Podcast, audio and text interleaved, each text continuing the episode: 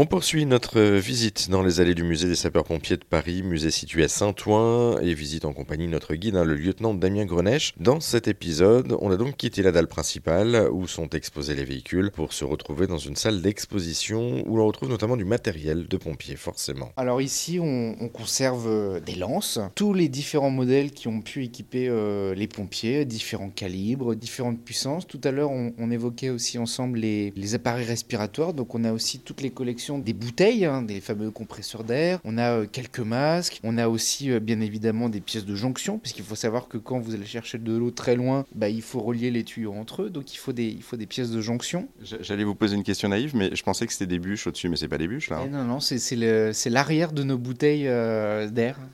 Autant pour moi. d'oxygène.